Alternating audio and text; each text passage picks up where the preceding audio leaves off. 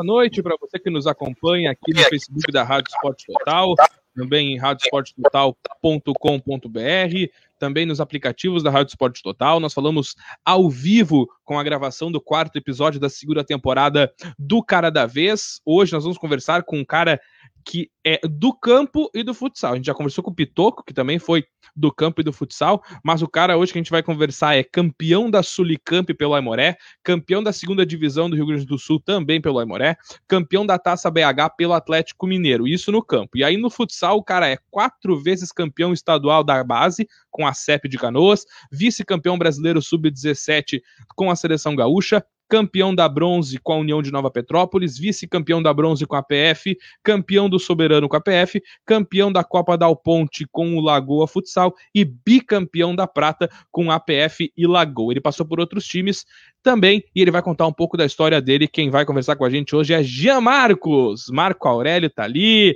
Ô, oh, Marco Aurélio. Jean, prazer falar contigo. Como é que tu tá, meu velho? Fala, Rafa. Tô bem, meu. E vocês? Como é que estamos? Tudo certo, cara. Tirando a depressão e a vontade de se matar, tá tudo em ordem. Vanderlei Ratzenberger, como é que tu tá, meu querido? Tudo bem, Rafa? Tudo bem? Contigo, meu grande, nobre narrador, melhor narrador da, do sul do país aí, direto oh. de Florianópolis, né, cara? Segundo melhor, segundo Uma melhor. coisa eu sei, Rafa, que tu narra muito mais do que o Lucianinho. Tu narra, cara. Tu narra com o pé nas costas mais do que o Lucianinho, cara. Olha é, só. É. É, cara, eu vou dizer que eu também acho. Mas, enfim, vou vender meu peixe, né, cara? Vou vender meu peixe. Claro. Fraquinho o currículo do homem, né? Fraquinho, né, cara? O cara, olha só, no campo o cara passou Grêmio, Atlético Mineiro, Cerâmica, Guarani de Venâncio, Madureira e Aimoré. No futsal, CEP de Canoas, União de Nova Petrópolis, Parobé Futsal, Fortaleza dos Valos e Lagoa Futsal e agora União Parobé. Ô, Jean, antes da gente começar, de a gente falar da tua carreira toda, né? Eu quero saber como é que era o Gianzinho, cara. O Gianzinho gostava de estudar, não gostava? Era só bola? Não tem cara de quem gosta muito de estudar, né? Cara, até a sexta série eu era o melhor da turma. Daí depois eu acho que foi começando a ficar mais sério e mais difícil, eu fui largando um pouco, mas nunca pude rodar, né? Senão o chinelo cantava em casa. Lá não era tão fácil assim que nem hoje, que pode ah, rodar. E... É. é. E aí, meu, como é que foi a tua infância, cara? Foi uma infância tranquila? Foi. A bola já fazia parte desde sempre? Como é que foi? Eu sempre fui muito tranquilo, né, Rafa? Acho que até hoje eu sou um cara bem tranquilo, pelo menos assim diz a minha mãe, né? Eu acho que me conhece melhor talvez que ninguém, ela é meu pai. E, e desde pequeno, sempre gostei de futebol. Eu me lembro que a primeira vez que eu tive em contato com escolinha, eu tinha oito anos, foi na escolinha de César, em São Leopoldo. Eu fui por causa de amigos, assim, e no meu primeiro treino eu tive um certo destaque e a professora lá, a Sandra, na época, chamou meu pai no final do treino e disse, olha, eu acho que ele tem talento, eu acho que nós podíamos explorar um pouquinho tal, eu podia ajudar ele. E ali foi iniciando tudo, né? Os primeiros passos foram ali. Depois fui parar no CEP na base, onde a gente tinha uma seleção ali, eu acho que a maioria dos que jogaram comigo ali uh, viraram jogadores né, nível adulto e, e, e, por isso bastante título ali né, com, no, no futsal com o CEP. E a chegada na CEP ali, Gia, chegou na CEP, foi multicampeão, são quatro vezes campeão estadual de base, né, com a CEP. Mas como é que foi essa chegada, assim? Como é que foi tu trabalhar o futsal como uma possível profissão? Ah, na época, a, CEP era muito forte em Canoas. Eu lembro que a Petrobras, ela, o patrocínio era imenso, assim, ó, do sub-11 até o sub-20 na época. E então, o que, que eles faziam? Eles garimpavam jogador na região toda. Vinha de Porto Alegre até aqui a região de Sapiranga, aqui. Não me lembro de jogador de Parobé, mas eu lembro que assim, até Sapiranga tinha o Felipe ali, que, que era titular na nossa categoria. E eles iam, eles, eles procuravam, eles me acharam no SESI foram lá olhar uma Copa SESI, levaram eu e mais dois já, e assim eles faziam, né? E aí a gente treinava duas vezes na semana na noite. Uh, o Moreto era o treinador, né? Esse é um dos grandes pais que eu tive, assim, na, na, na, época de base, um cara que me ensinou muito, fez eu acreditar muito em mim, e com certeza ele tem uma grande parcela de culpa aí de eu ter chegado onde eu cheguei, né? Que às vezes até não parece tanto, né? Falando de se nós colocar em equipes grandes, mas uh, eu acho que o, o, pouco que eu alcancei, eu tenho certeza que muitos uh, também queriam ter, ter botado os pés ali, jogar com as pessoas que eu joguei, jogar nos lugares que eu joguei. Então eu tenho uma gratidão enorme pelo, pelo que o futebol e o futsal me, me propuseram. Vanderlei. Hoje, primeiro, dizer para o pessoal que pode, podem nos acompanhar além do Facebook, que a gente já está ao vivo na nossa live no Facebook. Estamos ao vivo através do site da Rádio Sport Total, no www.radiosporttotal.com.br. O aplicativo da Rádio Sport Total, que o pessoal pode baixar o aplicativo e acompanhar toda a nossa programação, e também no aplicativo Net. Mandar um abraço aí o Diego Thierry, que já mandou um recadinho, o Paulo Vicari, grande Paulinho Vicari, lá do Igrejinha. Uh, o Gilvan tá nos acompanhando aí, jogador de canastra, né? Aham, uhum, aham, uhum, sei. O Stefano também nos acompanhando. O pessoal pode mandar seus recadinhos, que assim que possível o Rafa vai passando uh, os recados aí para o nosso entrevistado, o cara da vez de hoje, o Gian. Mas daí... A galera, ô Vanderlei, a Ué? galera acha que o Jean é jogador de canastra, o Jean é jogador de cacheta, velho. O Jean é um baita jogador de cacheta. Joga de tudo e não joga nada. conheço vários, conheço vários. Chama, chama, o cara que tá aí do teu lado aí, mostra ele aí. Vai, ele deu uma fugida. Deu uma fugida? Depois, tu, fugida. depois quando ele aparecer, tu diz pra ele aparecer, aparecer na câmera aí, pra ver quem é que joga mais na, na cacheta, na canasta, no poker daí. ah, não, ele... no, poker, no poker ele emparelha, no resto ele não aguenta, não adianta, Wanderlei. Mas vamos lá. Ah, tu iniciou então no futsal e o, e o futebol, tu teve passagem na base também no futebol, né? Sim, o meu primeiro contato também na base, na parte no, no futebol de campo ali, foi na Imoré. Eu, eu tinha 12 anos na época e aquela curiosidade, eu gostava muito de jogar futsal e falei pro pai, pai, eu quero jogar campo. Aí o pai, ah, campo, tal, tal. Quer ir pra Imoré? Eu digo, ah, vou, né? Lá de casa. Ali a gente tinha uma equipe muito boa aquele ano na Imoré, era a categoria 93, né? E eu lembro que na época eu fui para a base do Grêmio depois que acabaram o estadual daquele ano, que a gente foi semifinalista e perdemos para o Gaúcho de Passo Fundo, mas tomamos dois atropelos do Gaúcho aquele ano, assim, isso era sub-12.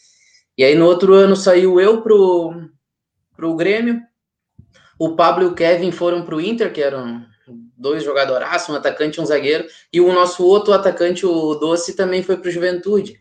E, e, tinha mais o Mikael, que era um volante que hoje joga na China, que também dispensa comentários aí. Ele era o camisa 10 ano passado de São Luís de Juí, até, no, no Gauchão. Então também ali eu peguei, uh, dei a sorte ali de ter caras bons ali e a gente acabou ganhando. Na época era em Costa da Serra, né? Hoje é Sulicamp aí, e, e a gente foi semifinalista ali do estadual, mesmo conseguindo bater de frente até com os grandes, né? Grêmio, Inter ali, Juventude na época eram muito fortes. Mas ainda Mas... Daí tu saiu do, do Aimoré, teve passagens pela, pelo, pelo Grêmio. Como é que foi a, a decolagem da carreira? Tu logo, tu já passou pro... Participou de competições no campo ou já foi logo para disputar uh, no futsal? Uh, o Jean, que ele só tem a lata judiada, né? Mas é um cara novo, 27 anos, né? O Jean é mais novo que eu. É a barba, é a barba que me judia. O Jean é mais novo que eu. É 27, né? 27. Foi mais ou menos assim a bagunça, Vanderlei. Ó. Eu comecei no futsal no SESI e fui parar no CEP. Aí o primeiro ano do CEP, eu lembro que eu tinha 11 anos e aí eu treinava duas vezes por semana no SESI e duas no CEP. E ficava pesado, mais estudos e coisas. E o pai no outro ano disse assim, ó cara, um lugar ou outro. Aí eu escolhi na época, optei pelo SESI. E aí fiquei ali. Depois eu quis ir pro campo, o pai me deu mais uma goela de novo. Não, quer jogar em dois lugares de novo, mas já sabe como é que é, e os estudos. Eu digo, não, tranquilo, eu dou conta. Aí também, conciliei ali mais um ano de futsal e, e campo. E aí eu fui pro Grêmio, sub-13, em 2008, 2007. E aí fui pro Grêmio em 2013, fiquei 2013, 2013. Fiquei sub-13, sub-14, 15 e aí fui, cara, olha isso aí, essa é a primeira notícia, a história é ruim, né? Aí eu estudava no, no, São Luís, no Colégio São Leopoldo, e eu lembro eu ia todo dia de van e voltava. E aí nós tínhamos um jogo pelada, nosso colégio contra outro, mas era uma gurizada que se conhecia. E eu, eu peguei e fiz uma mão, eu disse, acabou, acabou o treino lá, eu disse, meu, ninguém janta hoje, por favor, que eu tenho um compromisso urgente em São Leopoldo. Não deixei ninguém da van jantar fui jogar bola e o pai era contra, né? Que eu jogasse essas brincadeiras até então. E eu arrumei uma lesão no joelho ali. Eu hiperestendi ali o meu, o meu colateral medial. E aí tá, fui treinar segunda, não sabia como eu botar os pés nela. E no aquecimento fui aquecer e já doía. E eu disse, meu Deus, daqui a pouco eu me atirei no chão e disse, ai, ai, ai. E os caras, o que, que houve, já? Eu disse, não sei, torci meu joelho. Mas como, cara? Eu digo, cara, não sei. Resumindo um pouco, eles me recuperaram e no dia que eu voltei a treinar, eu, o, o, o, o na época era o Alziro, o, diretor da, da Sub-15 ali, do infantil, e ele disse, Jean, tu estuda no São Luís, né? Eu disse, aham, ele disse, tu jogou bola tal, tal dia, né? Eu disse, sim, por quê? Dele, se a gente sabe que tu se machucou lá. Então, na época, eu não sei se ele era tão águia assim e descobriu, sei lá eu como, ou se eu, na época, comentei com alguém e alguém ali me entregou e, e assim eu saí do Grêmio. Foi quando eu voltei pro CEPRE e, e onde a gente ganhou três títulos ali, dois sub-17 um sub-15, onde eu fui parar na seleção gaúcha também. E seguindo, para encurtar como é que eu fui parar no profissional daí, quando eu estava no futsal naquele ano, no meu último ano ali, eu fui destaque do estado e goleador. E aí surgiram muitas propostas dentro do futsal. Na época, o Paulinho Sananduva tentou me levar para o Atlântico. O, na época era o seu Rudi ainda na CBF, né? Hoje já falecido. Ele tentou me levar para a CBF. E o PC era o treinador do Corinthians. Foi, ó, apareceu um maninho aí, ó. Foi me que me fez proposta para ir pro para o Corinthians. E mais uma proposta do Suzano de São Paulo. Isso com 17 anos. E aí, na época, eu tinha voltado para futsal, mas eu tinha me encantado pelo futebol de campo. E aí eu lembro conversando com o pai, assim, eu disse, pai, agora a coisa ficou séria no salão. Ou eu vou ficar aqui, ou eu tento dar mais um tiro no campo, né? E talvez ali eu tenha botado grandes oportunidades fora, né? De não ter seguido no futsal, já que eu retornaria depois e já estaria né, nas equipes top no, no Brasil e até no mundo. E aí eu fui para Imoré. Daí na Imoré fui para os juniores, mas também fiquei dois meses nos juniores. Fiz um coletivo contra o profissional e o Círio Quadros era o treinador na época, gostou muito. E já subi pro profissional, acabei que, que logo joguei um jogo no banco, no segundo já tinha virado titular e depois daquela, daquela divisão de acesso eu fui parar no Atlético Mineiro lá. Onde fui muito feliz também lá, gratidão enorme lá, pessoal, muito gente boa aqueles mineiros lá. Pois é, e como é que foi o Atlético Mineiro? Ah, foi muito bom, Rafa. Uh, cheguei lá, o treinador era o Rogério Micali, o campeão da, da, da Olimpíada, né, com a seleção. E, e a, de cara, assim, ele já me chamou, conversou, ele disse, Jean, se, se é tudo que eu vi no teu vídeo, ele disse, eu tenho certeza que a gente vai ter uma parceria bem legal aqui. Aí eu disse, não, obrigado. E o primeiro contato que ele falou foi isso comigo, assim. Então ele já me passou muita confiança na chegada, assim. E eu já me soltei rápido. E aí eu lembro que quando eu tava.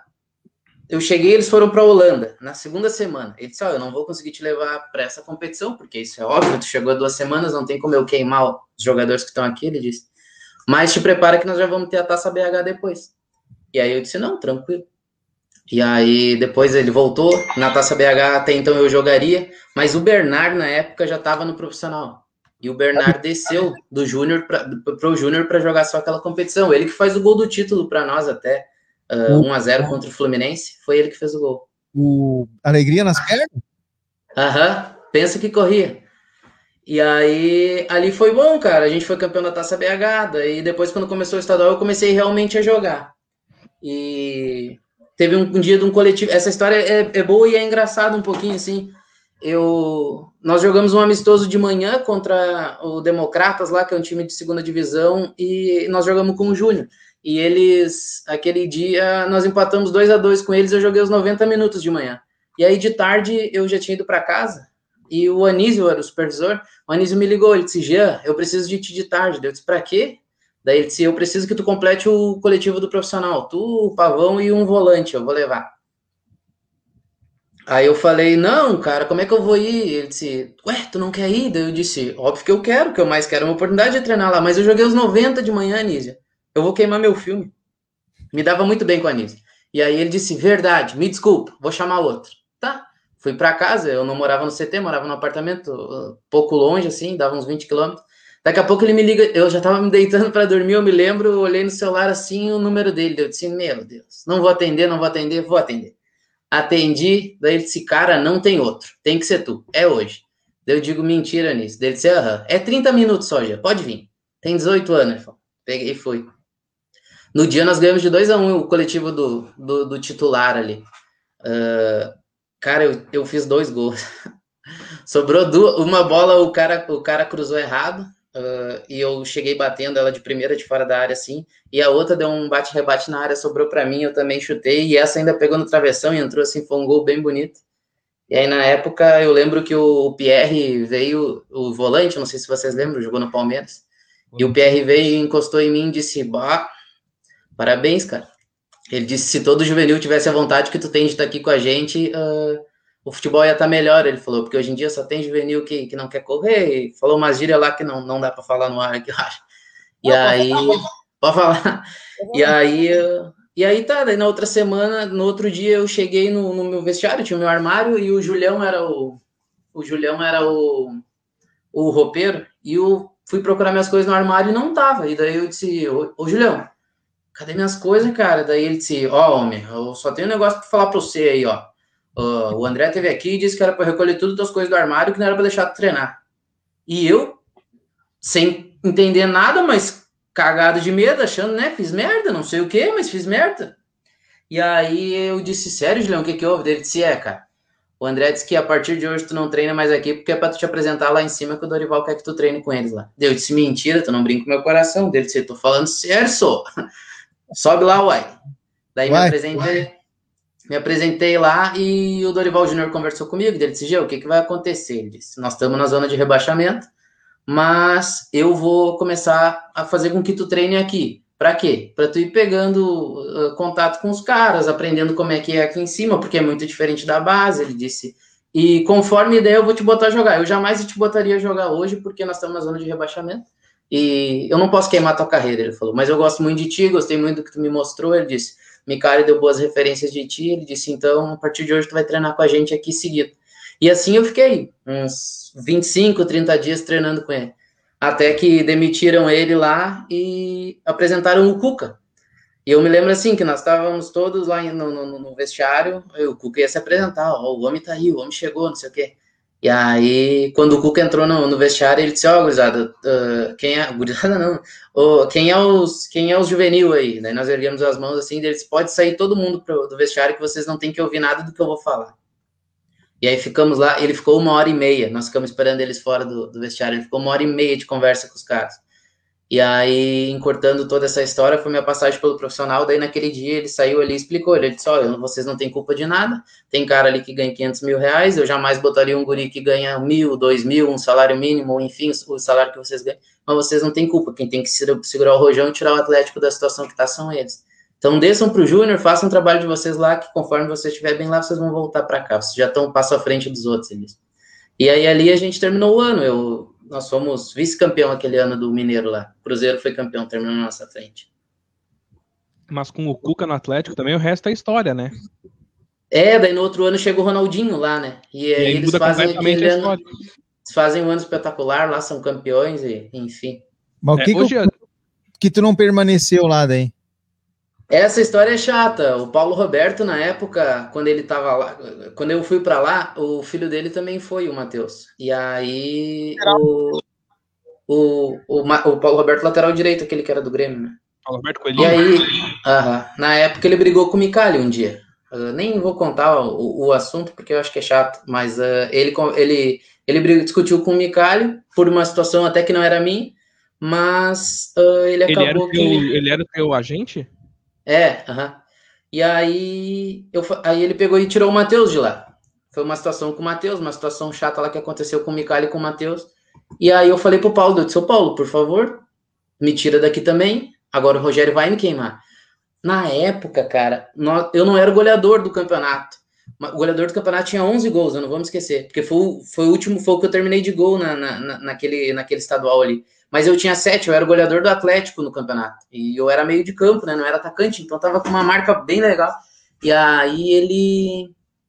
E ele, não, Gê, não tem como ele te, não tem como ele te queimar, porque tu é o, tu é o goleador do time e tal, tu tá bem, não tem o que fazer, fica aí, vai fazer teu trabalho. Juro para vocês, isso aí, se vocês questionarem, meu, meu pai e minha mãe aí, eu fiquei três meses encostado. Os primeiros dois meses ele só me tirou do time titular, assim, e me encostou. E no último mês ele não deixava eu nem treinar, assim, eu só aquecia ele mandava me sentar, eu aquecia ele mandava me sentar. Daí teve um dia lá que eu meio que me estourei, fui no. Falei, chamei o Paulo, né? Eu disse, ô Paulo, assim, assim, assim. Ele, não, tem que cumprir teu contrato, tem contrato até maio, não sei o que. Eu disse, Paulo, que contrato? Eu não tô jogando, eu tenho 19 anos já, eu preciso aparecer, vou fazer 19, eu preciso aparecer. Aí ele, não, cara, não sei o quê. Daí um dia ele caiu nas neiras e dizia assim para mim, hoje, mas eu vou te ser bem sincero, eu no teu lugar, eu acho que eu não estaria aturando esses três meses que tu tá aturando aí. Eu disse, bom, então pronto. Eu disse, se tu não tá aturando, eu ainda aguentei esses três meses. E aí, na época, eu lembro que meu pai me segurava muito. Não, fica, fica, fica. E a minha mãe já tava mais comigo, assim. E aí, eu lembro que, por fim, até o pai disse, é, meu filho, não tem mais... A... Cara, era sacanagem o que tava acontecendo. Aí ele disse, não tem mais o que fazer, se tu quiser vir embora, vem. Daí eu lembro que no, no dia eu entrei na sala do André, o diretor, esse cara eu tive contato com ele há três, quatro anos aí, porque o pastor da igreja da minha avó lá, ele é amigo particular do André. Esse cara, tive uma conversa com ele bem esclarecedora desses assuntos. Assim. Mas lembro que na época eu entrei na sala dele e daí ele disse, Ué, tu não tinha que estar tá treinando? Eu disse, André, tu sabe o que está acontecendo comigo? Ele disse, bah, mas eu tenho as mãos atadas porque o Calil é pai do, do, do Micali. Eu disse, não, eu não quero que tu mexa pauzinho. Eu disse pra ele, eu quero, eu só, eu vim aqui pedir para tu me mandar embora. Ele disse, o quê? Daí eu disse, é, não, eu queria rescindir meu contrato, porque o que tu pensa de mim hoje? Eu perguntei para ele assim, ele disse, não, cara, tu é um meio habilidoso, tem chute de média distância, um cara que tem visão de jogo, tem bom passe. Ele disse, Uh, eu disse, não, como jogador eu nem quero saber, porque para qualquer pessoa que te pedir indicação, eu vou ter que provar o que, que eu posso fazer o que, que eu não posso. Eu disse, eu quero saber o que tu pensa da minha pessoa. Daí ele disse, Jean, isso eu não tenho o que reclamar da tua pessoa, cara. Tu é querido do porteiro até a cozinheira lá. Eu disse, pois é, é com essa imagem que eu quero sair do Atlético. Eu disse, porque eu tô a ponto de ir lá e brigar com o Rogério. E aí ele, não, não faz isso. Ele disse, vai de férias. Se o Rogério for demitido, tá nas tuas mãos renovar ou não. Ele diz porque vocês perderam o Mineiro e o Calil quer mandar ele embora se nós não for bem na, no Brasileiro Sub-20 na Copa São Paulo. E aí ele disse: agora, se o Rogério renovar, também tá nas tuas mãos, ficar ou não. E aí, na época, eles querem na primeira fase no Brasileiro Sub-20 e na primeira fase da Copa São Paulo. Eu pensei, tá, vai ser, vai ser demitido, né? Mas capaz, não dispensaram ele, continuaram com ele. E aí, automaticamente, o Paulo Roberto disse: ah, eles vão ficar com o Micali e tu tá. E vou te tirar de lá. Eu disse: não, tranquilo. Saí de lá. Aí agora, nesses anos atrás aí que eu falei para vocês que eu tive um, um, contato com ele de novo, o, o pastor da igreja perguntou se ele lembrava de mim, e ele disse, meu Deus, me lembro, cara, um canhotinho, cara, gaúcho, veio com o Paulo Roberto. Ele disse, esse era para estar tá aí aqui até hoje, ele disse, quem não quis renovar o contrato dele mesmo com o Micali ficando, porque era a imposição do Paulo, se o Micali ficasse, o Gia não ia ficar. Ele disse, mas mesmo assim, era para ele ter renovado o contrato por mais dois anos. Então, na época, e eu nem sabia disso. Eu fui descobrir isso há três anos atrás. Né? Ô, Jean, deixa eu te perguntar Rafa, uma coisa. Rafa, Oi. tem três horas aí de programa ou como é que é? Ah, é assim que eu gosto, cara. É assim que eu gosto. Eu gosto de convidado que fale. Ô, Gia, deixa eu te perguntar uma coisa que eu nem tinha anotado para perguntar, mas já que tu contou essa história, uh, essa relação com, do jogador com o agente, cara, como é que funciona? Porque, que nem tu disse, tem coisa que tu não sabe, tu ficou sabendo há três anos como é que funciona essa relação do agente com o atleta? Porque a gente tem muito aquela visão assim, tipo, ah, o atleta não quis ficar em tal clube. Às vezes é coisa do agente, o atleta nem sabe do que está acontecendo. Qual é a relação que tu teve com o teu agente, o Paulo Roberto, no caso, mas que tu conheceu, assim, que tu viu acontecer com amigos teus, com colegas teus? Qual é a relação do atleta com o agente?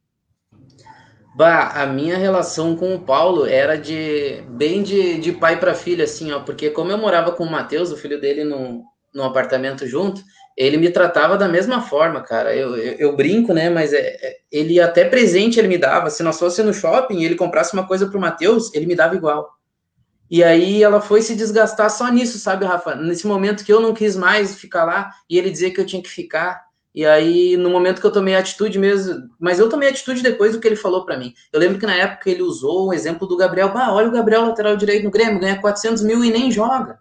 Eu disse, Paulo, ele ganha 400 mil. Eu ganho 1.500. Eu ganho 1.500. Eu preciso, eu preciso chegar onde o Gabriel chegou. Eu disse, ele é diferente a situação. Daí no dia, nesse mesmo dia, ele falou: É, já, se eu fosse no teu lugar, eu acho que eu já tinha corrido. Então a minha relação com o Paulo era, era muito aberta, muito franca, assim. Eu lembro que ele me tratava de uma forma diferente do que ele tratava outros mesmo jogador dele. Que um, que dois ele levou para o Cruzeiro e ficaram uns dias no, no nosso apartamento. E, eu, e ele tinha uma. Ele era bem mais rígido com os caras. Ele xingava os caras assim. Eu disse, cara, se esse cara me xinga assim, eu xingo ele, não é meu pai? Eu pensava assim. Mas uh, a minha relação com ele era muito boa. E, e eu vou contar outro episódio meu, para tu ter noção de, de, da sujeira que é isso.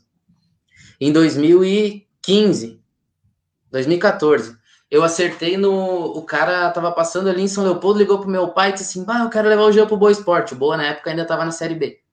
E aí o meu pai, eu tava na casa do amigo, meu pai me ligou, Jean, assim, assim, o cara tá passando aqui e disse que é agora. Eu disse, ah, pai, vai no meu lugar, não posso ir. Aí ele foi lá. não, eu, não, eu tava longe, sabe, Rafa? E ele tava passando em São Leopoldo e queria se apresentar. E aí o pai disse, tá, vou lá pra ti. Aí o pai se apresentou, conversou com ele, Christopher, CNN Sports. Aí ele se apresentou pro pai e eles não, o meu pai não, tal, ele falou os valores, não, se é assim, série B de brasileiro, eu tava, eu tinha jogado no Cerâmica um ano antes. E aí o meu pai disse: "Não, já vai, pode saber que vai". Ele já mandou o pré-contrato na outra semana, assinei o pré-contrato, mandei pro clube. Cara, o, o, ano novo foi lá em casa, porque era minha despedida, foi uma festa e um choredo e não sei o que, e agora vai, agora vai, vai decolar. No dia 2 me apresentei no Boa Esporte, no dia 4 eu tava em casa. Olha a história. Cheguei no Boa Esporte, uh, treinamos no. Cheguei no dia 2, o primeiro treino era dia 3. Cheguei dia 5 em casa. Primeiro treino era dia 3. Aí treinei de manhã. E quando eu cheguei de noite, na, de noite no treino, o Christopher estava lá, o empresário. E aí ele pegou e me mandou um, um contrato com a empresa e uma procuração. Bah, os valores eram absurdos, assim, tipo, uh, 40% do teu salário tu tem que dar para a empresa. Eu digo, não, quem vai pro sol, quem torra, né? Isso aí, né? eu nunca tinha visto um valor. Eu tinha contrato com o Paulo Roberto, mas era 15% do, do salário. Luva era meio a meio. Eu lembro que a única coisa que eu disse assim, ó, cara, de todos esses valores aqui, a única coisa que eu, eu aceito é nós dividir luva, 50% para cada, mas no meu salário você não pode pegar 40%. Eu digo, vocês podem pegar 15%, vamos dizer assim, 20%. Lá. Não, Jean, uh, tu redige todo esse contrato aí das coisas que tu não aceita, que, que eu vou ajeitar para ti. Eu disse, não, tranquilo. E mais uma procuração, só que a procuração válida por cinco anos, e na, na procuração eu lembro que eu não entendia muito, mas eu lembro que tinha escrito assim, que eles poderiam uh, comprar e vender móveis e imóveis sem a minha assinatura usando meu nome. Ah! Aham. Aí mandei pro meu pai, meu pai, e tu fala para ele, ó, essa procuração tu não assina. Falei pro Christopher, ele disse, não, já, amanhã já te mando com, do jeito que tu quer o contrato e tá tudo certo. Beleza? No outro dia acordei, treinei de manhã, o Giba era auxiliar técnico, me conhecia da época do Atlético lá, ele me chamou depois do treino, hoje é assim, assim, assim. Uh, tu não quis entrar no esquema dos caras, né? Foi a primeira coisa que ele falou assim pra mim. Daí eu disse, como assim, Giba? Dele, não, tu sabe do que eu tô falando. Daí eu disse, ah, pois é, né? Eu não quis assinar aquele contrato. Ele disse, Jean, o que tem de cara que assina. Agora, se eu acho certo ou errado, não cabe a mim, né? Ele disse. Mas uh, poucos têm um pouquinho de informação como tu tem, o que tu aparenta ter, ele disse. E a maioria da galera se atira naquilo ali. Eu disse, não, eu achei muito absurdo. Ele disse, cara, eu acho que eles vão te liberar. Eu disse, bom, vamos ver almoçando, quando a gente chegou no hotel, o, o, um dos donos do time lá já estava com, com dinheiro para mim, passagem comprada de, de avião, de ônibus, e disse, ó, oh, nós estávamos fazendo a pré-temporada em Tuiutaba. Ele disse, ó, oh, teu ônibus é às quatro da tarde e o teu voo é meio dia, é, sai daqui de Tuiutaba às quatro da tarde, e teu voo é em Campinas às, ao meio-dia do outro dia. Eu disse, não, beleza. Pegou e eu me lembro que ele me deu 100 reais. Ele disse, ó, oh, pega aqui, ó, 100 pila para tu fazer de lanche na, no, no caminho.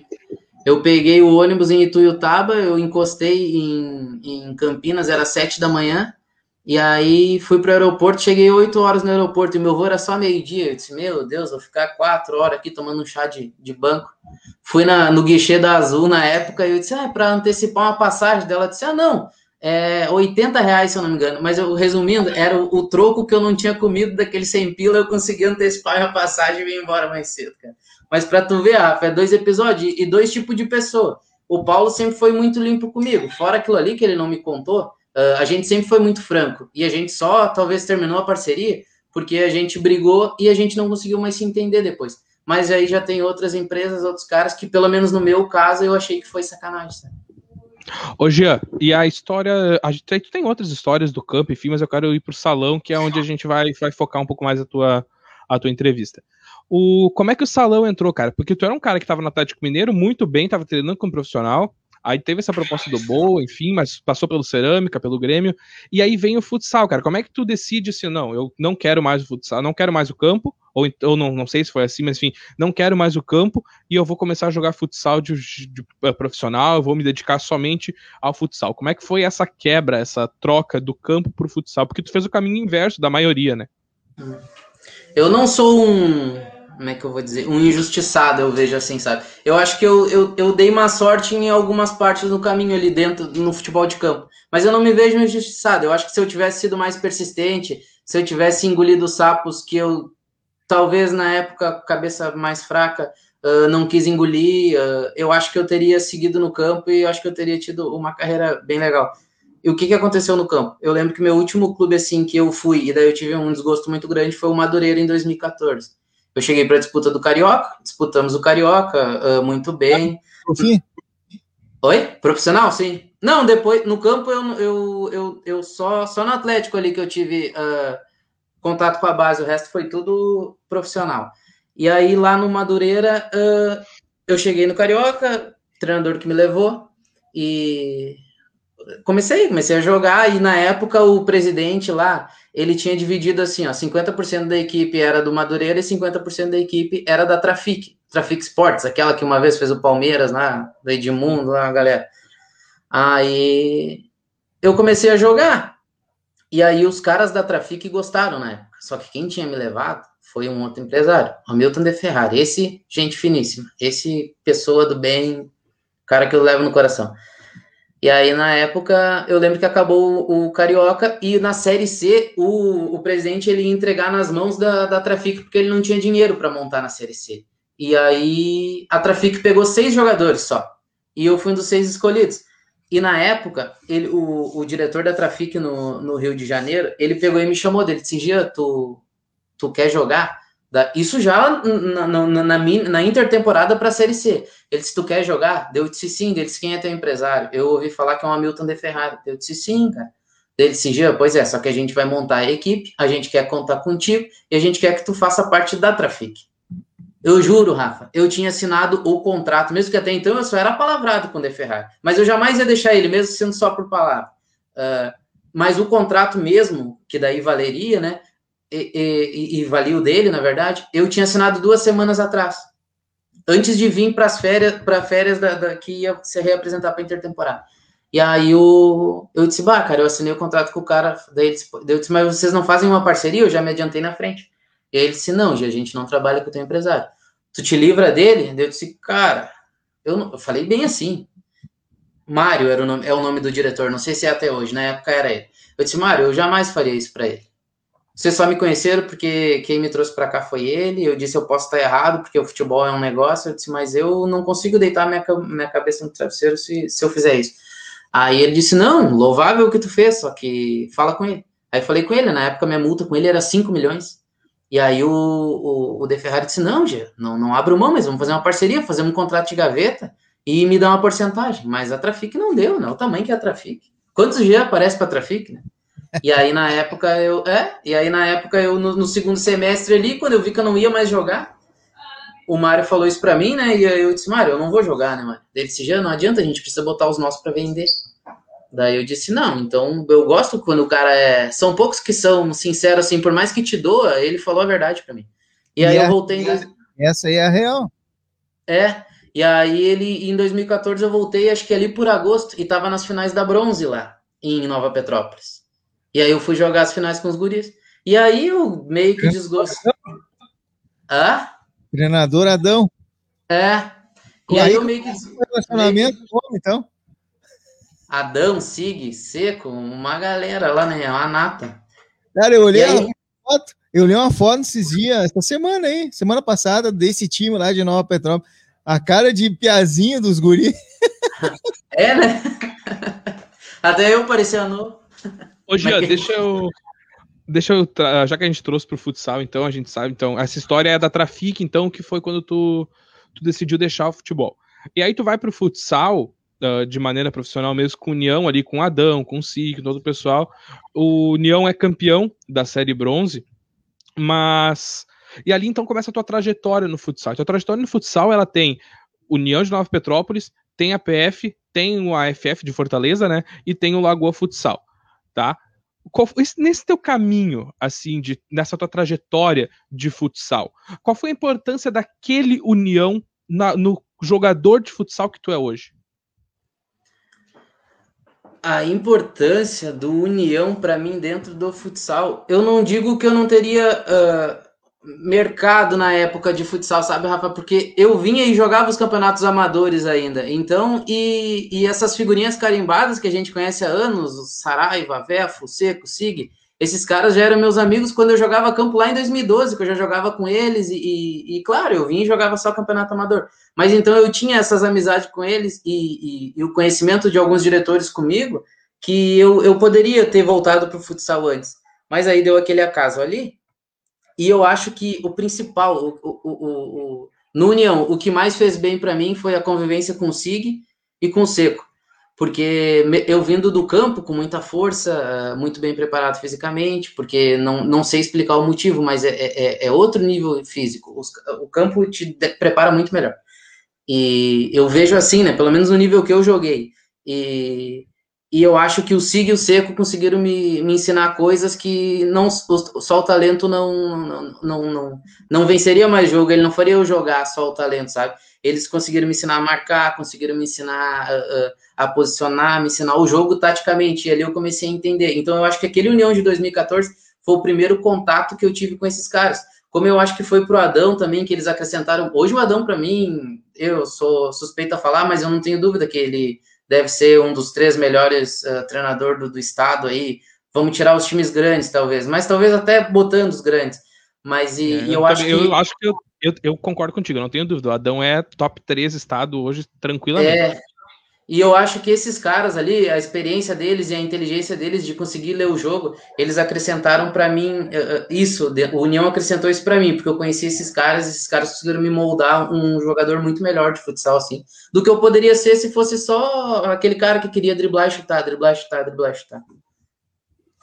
Ô, Jean, então, tá, tem aquele título com o, com União, o campeonato da série bronze, e aí logo depois, cara, tem Parobé na tua história. Tem tem, vem a PF, não sei, se ela, não sei se tu foi pro Fortaleza antes ou depois, não lembro. Assim, mas tem.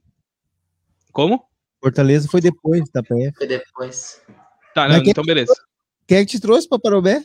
A negociação? Como é que foi essa negociação? Era essa pergunta que eu ia, era essa pergunta que eu ia fazer. Como é que tu chegou em Parobé? Da mesma forma que eu cheguei no União, porque 2014 eu jogo, uh, eu jogo futsal, daí 2015 eu fico na prata no, no, no, União, e aí dá aquele escândalo de a gente receber só dois meses e jogar mais cinco sem receber um real.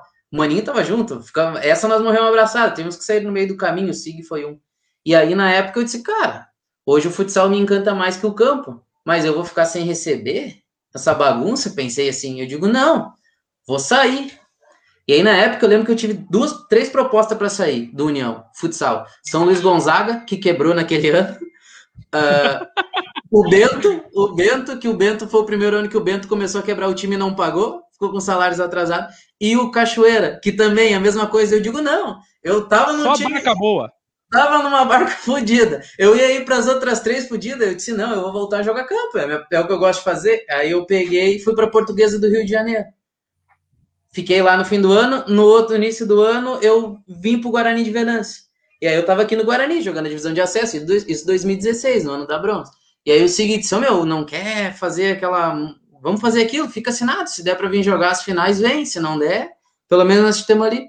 E aí o Guarani naquele ano não jogou o segundo semestre e eu vim jogar uh, as finais da bronze aqui, em Parobé. Joguei os mata-mata, eu joguei os quatro, os oito jogos, quatro jogos, seis jogos, né, deu? Através do SIG. É, do SIG, mas aí tinha o SIG. Pô, tinha a galera, tava a nata toda aqui também. Tinha né? SIG, tinha Maninho, tinha Adão. Hoje, e aí aquele ano de 2016, cara, porque a gente comenta muito aqui ali em Parobé que foi o melhor ano do futsal do Parobé, assim, que a gente tem recordação, tá? E aí tu chega para aqueles mata-matas e a PF com cano de um time, tinha Yuri, que até então ninguém conhecia, mas era um baita goleiro. Dani Sim. Klein, Becker, Linguiça, Signori, Maninho, Bruninho. Quem é que mais? Ih, tinha uma galera. Lucas! Lucas, que tava começando também, que ninguém conhecia. E aí tu chega naquele grupo ali, cara. Como é que foi a tua chegada naquele grupo ali? E aquela, aqueles mata-matas antes da final? Como é que foi? Porque depois eu quero conversar contigo sobre a final também. Mas antes da final, como é que foram aqueles mata-matas, a tua chegada e aqueles mata-matas? Eu cheguei aqui de uma reconstituição de ligamento cruzado anterior, né? foi meu primeiro contato depois, assim, foi, foi aqui já. Já joguei, uh, cheguei no, numa pauleira aqui com o Dudu para tentar recuperar o mais rápido possível fisicamente para poder jogar. E aí eu lembro que eu não joguei o último jogo da segunda fase e a minha estreia foi bem contra o, o Casca lá. Eu entrei no segundo tempo, no intervalo, se eu não me engano. Eu nunca me esqueço, jogava, me esqueci o nome dele, do Carequinha, um gordinho que jogava em casca lá, bom pra caramba, jogou na Itália há uns anos.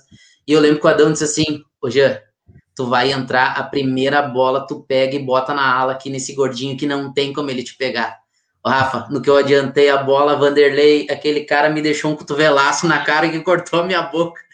Que eu caí no chão assim, cuspi, tudo ensanguentado. Eu lembro, eu... eu... lembro, eu tava lá e lá eles não deram, eles não deram cabine pra gente, a gente ficou do lado da quadra, no nível da quadra. Então eu tava olhando assim por cima e eu vi quando ele deixou o cotovelo, eu disse: "Meu Deus, o cara tá começando agora, já tomou uma na boca".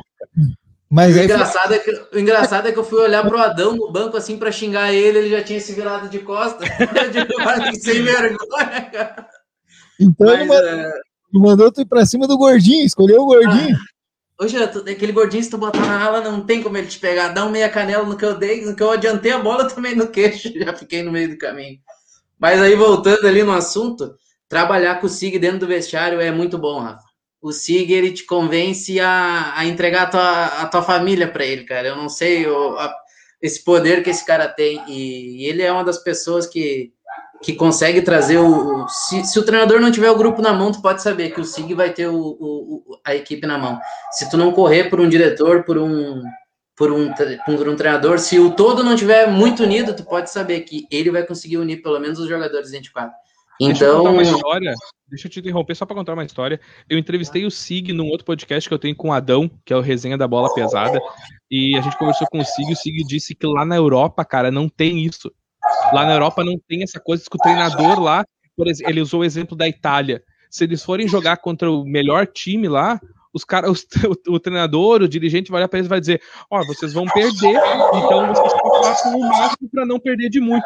O Sig disse que chegou a primeira vez e disse: Mas o que, que é isso? Como é que nós vamos chegar para perder? E aí ele disse que ele tentou no vestiário fazer aquilo, e o Lucas falou a mesma coisa. O Lucas está em Portugal agora. Ele disse que quando eles foram jogar contra contra, quando eles vão jogar contra Benfica, contra Sporting, que são os times grandes lá de Portugal, né? Também é a mesma coisa, é o dirigente chegar no vestiário e dizer, vem aqui, hoje nós vamos perder, mas vocês só fazem o que vocês têm que fazer aí, porque é isso. E aí o Lucas disse que ele, e o Lucas usou isso, falta um SIG lá. Então o SIG é essa figura dentro do vestiário.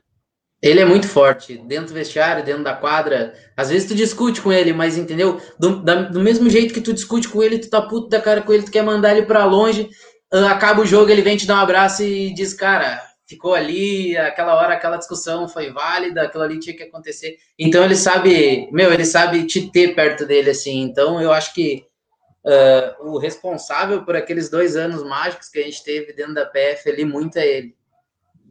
Tá, beleza. Então esse foi o mata-mata, foi a tua chegada. E a final, cara, porque a final a gente sempre fala muito aquela final de 16, a gente fala mais da final de 16, que foi a final que a gente perdeu, do que a final de 17, que é que a gente ganhou. Mas a final de 16, cara, tem algumas coisas assim que a gente não entende até hoje como aconteceram, como o Otanha fez aquele gol, o Otanha tá jogando com o Lucas lá, o Lucas disse que o Otanha Sim. fez um gol na carreira e foi aquele. Então tem algumas coisas que a gente não entende, assim, né? Mas enfim, o que eu quero te perguntar é o seguinte: ó, a gente chegou para aquele jogo Uh, a gente foi para Uruguaiana e aí foi aquele, aquela loucura, o Chimitão lotado, o Chimitão é uma loucura quando tu joga lá em Uruguaiana, enfim. Teve episódio na torcida de Parobeck, jogaram cerveja, enfim. Tá. O, que, o quanto que influenciou aquele jogo de ida para vocês no jogo da volta ou não influenciou? Ou alguma coisa que vocês trouxeram de dentro da quadra, alguma provocação de jogador da Uruguaianense que vocês trouxeram para o jogo da volta. O que, que aconteceu? O que, que tu pode dizer para a gente assim? Aconteceu isso, aconteceu aquilo, ou não? Vocês não sabem também o que aconteceu? Eu acho, Rafa, que não teve um episódio assim de, de, provocação nem nada. Eu lembro que o Grilo ele era muito abusado já. Uh no bom sentido, que eu acho que faz falta isso pro futebol. Eu acho esses caras, esses falastrões, eu acho que tem que ter, porque para mim é eles que dão graça. E, e, e, eu acho que o único cara assim que era meio folgado era o, era o Grilo. Depois o irmão do, do Brasileiro, esqueci o nome dele, o camisa 10, que jogava muita bola lá também. O, era o camisa 10 deles. Ele também.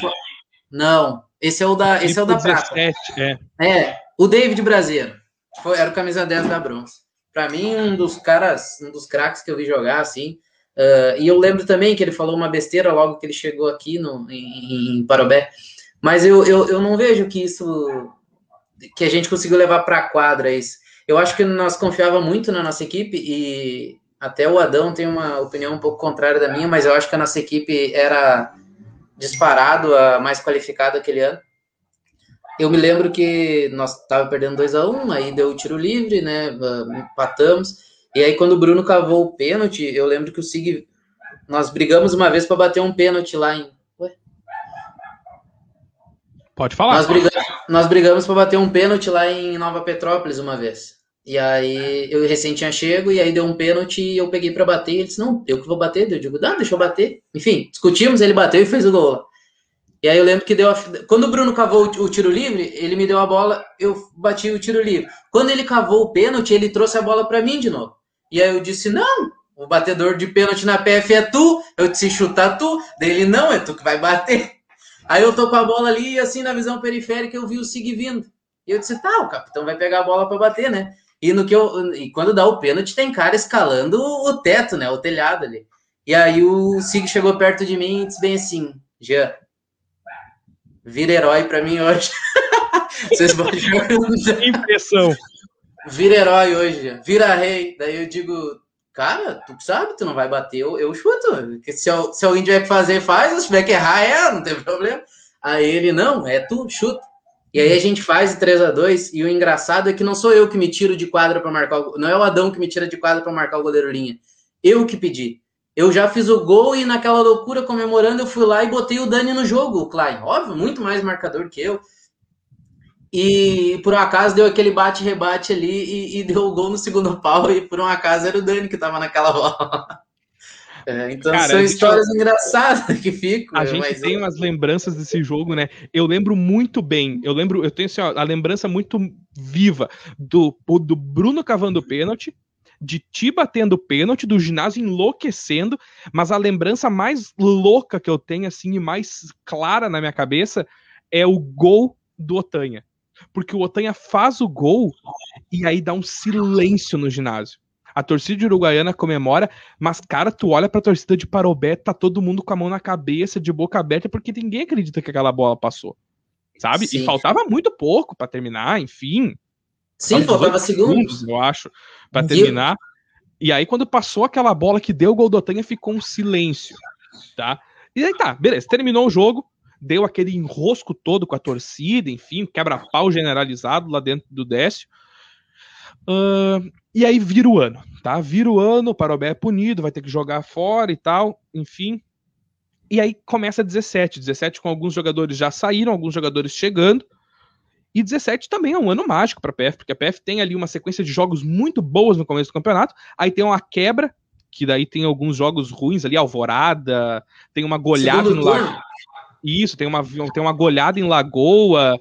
E aí depois, depois dessa goleada em Lagoa foi muito forte assim, pegou muito forte, principalmente para mim, porque foi a primeira crise que eu, quanto jornalista, tive com algum time sabe? Porque eu transmitia todos os jogos, eu tava em todos os jogos, e eu precisei criticar, a PF não vinha jogando, e eu precisava criticar o que estava acontecendo.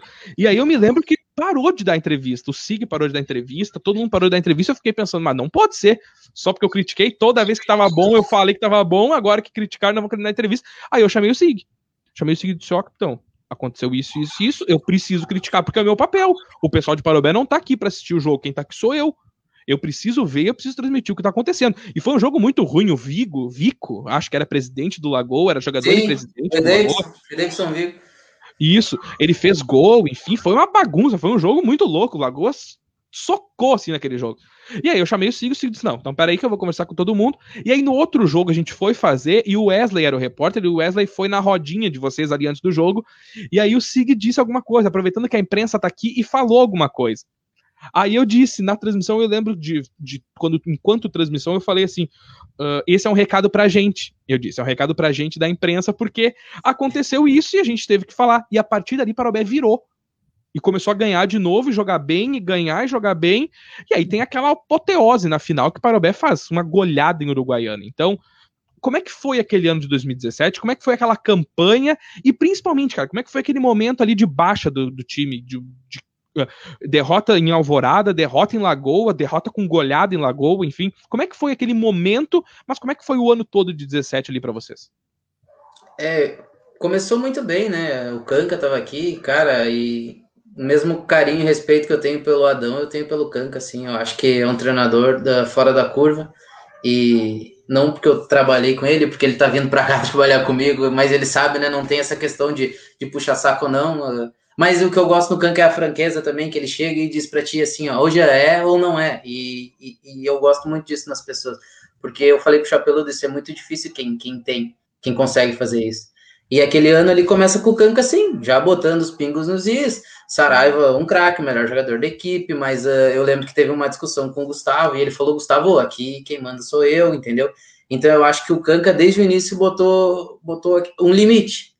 E depois o Tico Mico, uh, cara, também um dos caras que me ensinou muita coisa dentro do futsal, principalmente no meu início.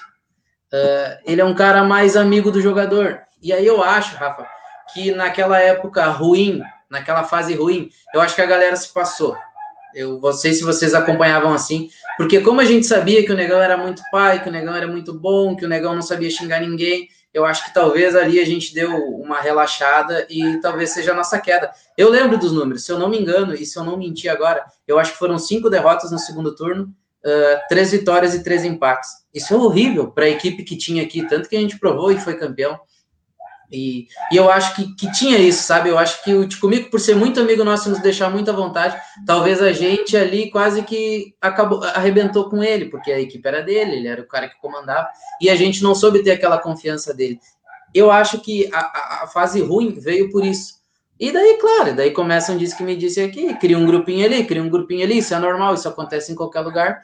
E até que um dia o SIG, na característica dele, juntou todo mundo e, cara, é o seguinte, ou talvez pode ter sido pelo episódio da imprensa, pela crítica, e daí foi o estopim para ele, ele nos juntou e disse, ó, oh, meu, ou vai ser assim, ou a gente se abraça e esquece esses, esses grupinhos que a gente tem aqui hoje e vamos ser campeão dessa bosta, porque time para isso a gente tem, ou a gente vai jogar um, um, ano que podia ser mágico fora. E aí ele, eu acho que é uma virada e, e, e o, eu acho que eu destaco muito, eu acho ali, né? Nós tivemos o Bruno muito bem no final da temporada. Eu me machuquei no fim da temporada, né? Mas nós tivemos o Bruno muito bem, nós tivemos o Sig muito bem, nós tivemos o Alemão, um monstro, nós tivemos o Gustavo, que eu acho que esses caras individualmente ali, claro que todo mundo ajuda, né? Até porque os outros eram craques, os que eu não citei.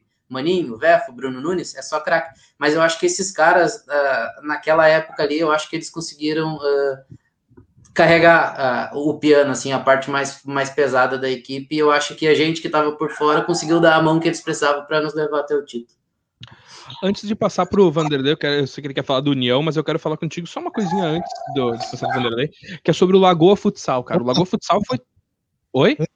Deixa eu então fazer mais uma pergunta sobre a. Então. Sim, senhor. E 2018, por que, que o Jean não permaneceu em Parobé daí? Sendo bem sincero, as palavras do Chimango para mim, uh, ele disse, Jean, essa história de que o Guigo não quer ninguém aqui, isso aí é mentira. Claro que o Guigo tem os jogadores da preferência dele, como todos os treinadores têm, eu não critico isso.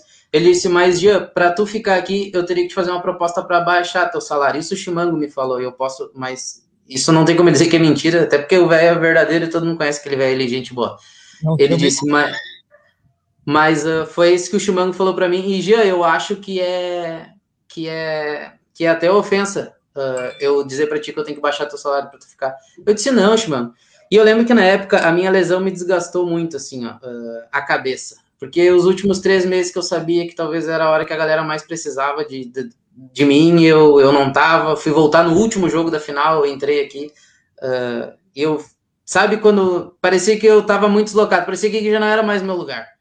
E aí, antes de terminar o ano, o Frederico de Fortaleza já tinha me chamado. E ele disse: Meu, vem pra cá ano que vem, tal, tal, tal. E eu disse: Ah, eu Vai não vou acertar também, nada. Né? Muito.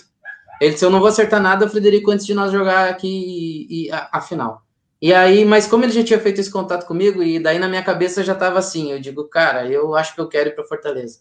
Porque eu acho que Parobé, eu, eu, eu, já não me sinto mais em casa aqui, eh, falando de futebol, né? Fora, na rua, eu amo essa cidade. Mas uh, naquele momento ali dentro do esporte eu não me sentia à vontade e eu achava também que, que talvez eu pudesse ouvir a proposta. Podia dizer pro Chimano, tá, mas o, o, é baixar quanto? Porque era uma oportunidade de jogar ouro, eu nunca tinha jogado.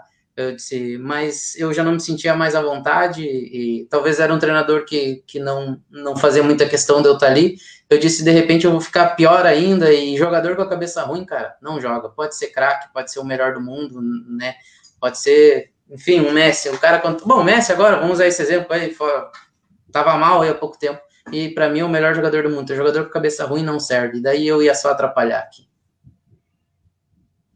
Então, deixa só, antes, da gente entrar no, no, assunto do União, o Lagoa, cara, foi outro capítulo muito bonito da tua história, né? E mais uma vez com Adão. Como é que foi esse capítulo? Qual é o carinho que tu tem por Lagoa? Porque eu sei que quando tu saiu de lá, cara, foi muito legal, assim. A gente viu o post que tu fez, a gente viu o carinho da torcida de Lagoa contigo. Como é que foi esse teu trabalho lá em Lagoa Vermelha? Cara, Lagoa, para mim, é o mesmo pecado de Parobé, porque eu acho que em 2017 eu comecei muito bem aquela Série Prata e eu acho que aquela lesão atrapalhou muito aquele meu ano. E Lagoa foi bem parecido. Uh, cheguei em Lagoa Vermelha e aí eu lembro que na época era o Gregory ou eu, só que o Gregory recente tinha sido goleador da Série Prata. E aí o Edeilson disse para mim, não, já, uh, nós queríamos trazer o Gregory, mas o Gregory foi pra Liga e tal. Tipo assim, eu cheguei com aquela responsabilidade do Gregory, que o Gregory chegaria. Eu digo, cara, meu Gregory fez 26 gols há pouco tempo numa prata que eu fiz 15 por, por Fortaleza. Eles, não, mas a gente confia e tal. Começou bem. A gente foi campeão da Dal Ponte. Já na Dal Ponte eu tive uma lesão que me tirou um mês ali. E aí fui voltar só na final lá, mas fomos campeões, enfim, tudo certo. E aí começa o estadual e eu vou encurtar um pouco, mas assim, vou falar só dos números. Eu lembro que eu tinha, no primeiro turno são nove jogos, são 11 gols e 10 assistências. Então, cara, tava contribuindo para mais de um gol por partida ali, tava num momento mágico. Paulinho Sananduva tava no Joaçaba e tentando me levar para lá, falando direto comigo. Vira o turno, segue a mesma coisa, Fortaleza ainda se reforça, né? Chegou o Caio o Gabi, mas eu e depois no segundo turno o Jonathan. Mas eu mesmo assim, muito bem, uh, até é uma honra, né? Eu tava jogando mais tempo que o próprio Gabriel Rosa, que depois foi o cara que, para mim, resolveu a parada para nós, uh, de tão bem que eu tava. E aí, na quinta rodada do segundo turno, nós e, e Rio Pardo, o, o, Nadas, eu, eu machuquei, mas foi uma lesão leve. Eu não, foi machuquei mais fraco. E aí eu lembro que na outra semana o Adão disse assim para mim, bah, cara, era nós e a Fux, e nós tínhamos perdido a liderança para Horizontina. E aí ele disse, hoje eu preciso que tu jogue. Nem que seja para tu descansar o Gabi mesmo. Que tu não consiga jogar o teu tempo, tu vai ter que descansar o Gabriel. Eu disse, vamos? E aí ali eu comecei, Rafa, entrar naquele ciclo vicioso, de tu não recupera a lesão, tu joga um pouco, tu abre ela mais. E assim foi. E os mesmos três meses que eu perdi em, em Parobé, eh, foi os três meses que eu perdi em Lagoa. Eu jogo o primeiro jogo do mata-mata com uma lesão de 3 centímetros por 4 lá em lá em Rodeio Bonito. E quem joga bola sabe que isso é um absurdo. Na volta eu jogo com ela 3 por 3 porque a gente daí tava monitorando ela. Durante, durante a semana nós fazia sempre uma ecografia para ver o tamanho que tava. Na volta é 3 por 3 No primeiro do jogo da semifinal contra a Guaporé, ela tá 2 por 2 No segundo, ela tá 2 por 1 contra a Guaporé. Isso tudo eu jogando 10 minutos no mínimo daí por jogo. O primeiro jogo contra o Horizontino eu jogo com ela um por um. E no segundo jogo contra o Horizontino em casa, eu joguei com ela zero meio por um.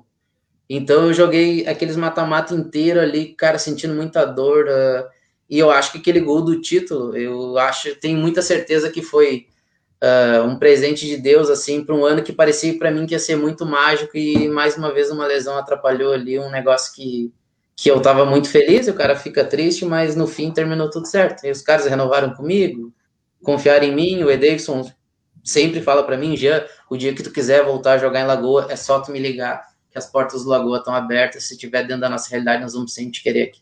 Então Lagoa tem um carinho especial, sim, no meu coração.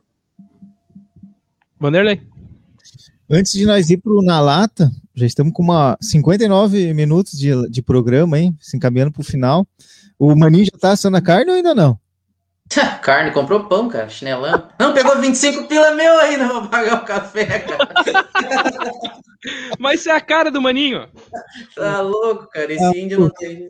Ah, então vamos só dar um tópicozinho, um tópico aí na, sobre União. Agora um projeto novo e o Jean vai estar tá na barca. Como é que surgiu o convite? Olha, Olha isso, meu. é louco, né? Em maio do ano passado, no meio da pandemia, eu ainda não tinha aberto mão do, do contrato com o Lagoa. O Chapeludo me liga, me mandou, me ligou. Ele disse: Jean, tô com umas coisas na cabeça. E tu tá nela? Eu digo: ih. Aí ele disse: Cara, quero meter a cara de novo. E tu sabe que quando eu quero, eu, eu, eu furunco, eu consigo, eu vou. Quero saber se tu abraça junto. Na época a gente estava comprando escritório de contabilidade, eu, minha mãe, meu pai, ele, nossa família. E, e aí eu disse, cara, se enquadra bem do que eu quero, porque daí eu queria alguma coisa né, mais próximo de casa, para poder tocar um negócio também. Eu disse, eu acho que vai dar tudo certo. Tipo, e lá foi o primeiro contato. Daí esse ano agora, eu já estava acertado em São José dos Ausentes, cara. Preciso mentir, porque o cara de lá é um fenômeno, Joel. Foi muito limpo comigo também. E aí, quando o chapeludo, eu avisei o chapeludo dele, disse, Jean, acerta lá, não tem como eu dizer para tu esperar para o Bé. E se não saiu o projeto aqui? Eu te arrebentei lá e não te empreguei aqui, ele disse, vai lá. Aí, quando fechou o projeto aqui, o chapeludo me ligou de novo. Isso já era agora, janeiro, se eu não me engano. E aí ele disse, meu, vem para cá. Eu disse, ah, não dá. Daí, quando ele me fez a proposta, a proposta era muito melhor a de Parobé para mim uh, do que a de lá.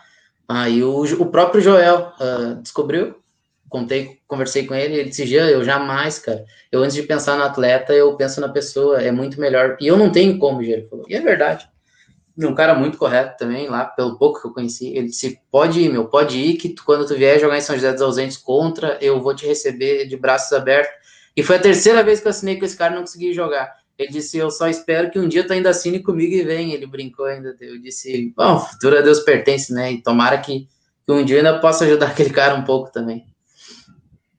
Beleza, e agora vamos entrar 2021 com União na Liga 3, né? Nem sei como é que ficou o nome. União Parobé? Não, da, do campeonato. É... Ah, ninguém sabe. Gaúchão de futsal. Gaúchão de futsal. É, primeira, segunda e terceira. Gauchão de então futsal. vamos. Vamos meter, né? Vamos meter, vamos ter que beliscar de novo, né? A gente gosta de beliscar, né? Um, um, um acesso, um título. Ô, Rafa, tem recadinho, né? Tem recadinho, deixa eu ver, cara. Eu tô com a tela grande aqui pra enxergar vocês melhor. Vamos mandar aqui o recadinho. Aqui, ó. Aí, ó. Aí, ó. Foi bola parada. Pior que foi, cara. Só não sei se tu desenhou toda aquela jogada se a gente não teve que mexer um pouquinho pra dar gol. Tô brincando. Tá louco. Adão tá é um fenômeno. Esse é um fenômeno. Outro aqui, ó. Dia, esse ano não tem aquela passadinha no McDonald's às seis da manhã. Isso aí quem gosta é o SIG. Se trouxer o SIG, tem essa passadinha aí. Então vai ter. Então vai ter o churrasco. Cara. E o churrasco ah? aquele, o maninho meteu aqui, ó. Quebrado, feia a coisa aqui. É, deve estar. Tá. É, eu nunca vi tão chorão, cara. E esse recado do seu Marco Aurélio aqui? Ah, cara, deixa eu, deixa eu mandar um abraço especial pro meu pai e pra minha mãe aí, já que já roubamos um monte de tempo, vamos roubar um pouquinho. Pai e mãe hoje testaram para Covid aí positivo. Meu pai tá com um pouco de febre, mas eu tenho certeza que, que Deus nunca desamparou a nossa família e logo, logo meus velhos estão 100% aí e, e vão estar tá dando risada de tudo e vão estar tá aqui no ginásio aqui, que eles gostam da função. Esses caras, meu, eles iam até a Lagoa, viajavam quatro horas para ir, quatro horas para voltar, às vezes fazendo bate e volta para melhor jogar. Para tudo, toda, toda a vida eu, eu devo a eles. Né? A pessoa que eu sou, as coisas que eu conquistei, pode ter certeza que, que vem tudo deles. Vou mandar um beijo pro meu irmão também, eu amo ele, né? Senão depois ele fica lá, magoado lá. Eu amo meu irmão, um beijão pro meu irmão também. Pra minha mulher, pra minha noiva, pra minha família toda. Ô, Gia, deixa. Vamos. Ô, Vanderlei, podemos pôr na lata já então? Sim, senhor, o senhor manda, né? O senhor sabe que manda aqui, né? Ah, quem manda é o diretor da rádio, né, cara? A equipe toda da rádio aí quem manda. Ô, é, ô Gia, Vamos começar então na lata. Na lata funciona da seguinte maneira. Para ti, não sei se tu já sabe, deve saber, já deve ter visto outros, mas para o pessoal que está acompanhando a gente pela primeira vez, no episódio 4 já dessa temporada, dessa segunda temporada, Gia, o na lata funciona da seguinte maneira: a gente vai trazer quatro tópicos, ah, quatro tópicos, desculpa, dez tópicos, cinco meus, cinco do Vanderlei, tá? E aí tu fala a primeira coisa que vem na cabeça sobre esse tópico aí, pode ser? Show. Só não chora, viu? Você não vai chorar. Não, Tomara não falar uma besteira, isso que eu tô preocupado. o primeiro, então, é futebol, cara. Cara, é minha vida, mano. Segundo, futsal. Futsal é uma paixão, cara. Terceiro é APF. Eu fui feliz, mas eu, eu acho que faltou um pouco. O quarto tópico é o Lagoa Futsal. Gratidão, carinho. Lá, lá também é o mesmo sentimento da, da PF. Ele faltou um pouquinho. Eu não sei qual é esses propósitos dessas lesões na minha vida e que Deus bota, mas eu caio, sacudo a poeira e volto. O quinto tópico da minha parte é uma pessoa, então, já eu quero ver. Uma pessoa é um tópico, na verdade, mas eu vou deixar essa pessoa falar primeiro, e aí depois tu me fala, tu me fala dessa pessoa aí, pode ser? Um pouquinho de nós. Uh, o que eu tenho para te falar não é nenhuma novidade, né? Eu já te falei muitas vezes o quanto eu te admiro, o quanto eu sou tua fã o quanto eu admiro essa tua facilidade de cativar as pessoas, uh, o tamanho desse teu coração enorme, o quanto tu se doa pelos outros. Isso, acho que já te falei milhões de vezes, mas nunca é demais falar o quanto eu sou orgulhosa por ti, o quanto eu sou feliz por, por poder dividir os nossos sonhos, né, meus, meus sonhos e teus sonhos, poder viver eles juntos e cada vez mais né, conquistando os nossos objetivos. E sobre outra coisa do presente que tu me deu desde o início. Lá a gente nem namorava, tu já me levou num, num, num jogo de futsal pra olhar. E foi também amor à primeira vista. Desde lá, então, foram sempre muita torcida, muitos quilômetros por aí, é, gritos vergonhas, né? Começa a gravar vídeo, foram alguns vídeos. Mas que eu sempre amei fazer tudo, sempre amei, tô sentindo falta disso. Sentindo falta de dar uns gritinhos na arquibancada, até uns gritinhos na frente da tela do celular, do computador, pode ser também. E eu agradeço por isso também. Foi um, foi um presente. Todas as amizades que a gente já fez, nesses, nesses quase seis anos, né?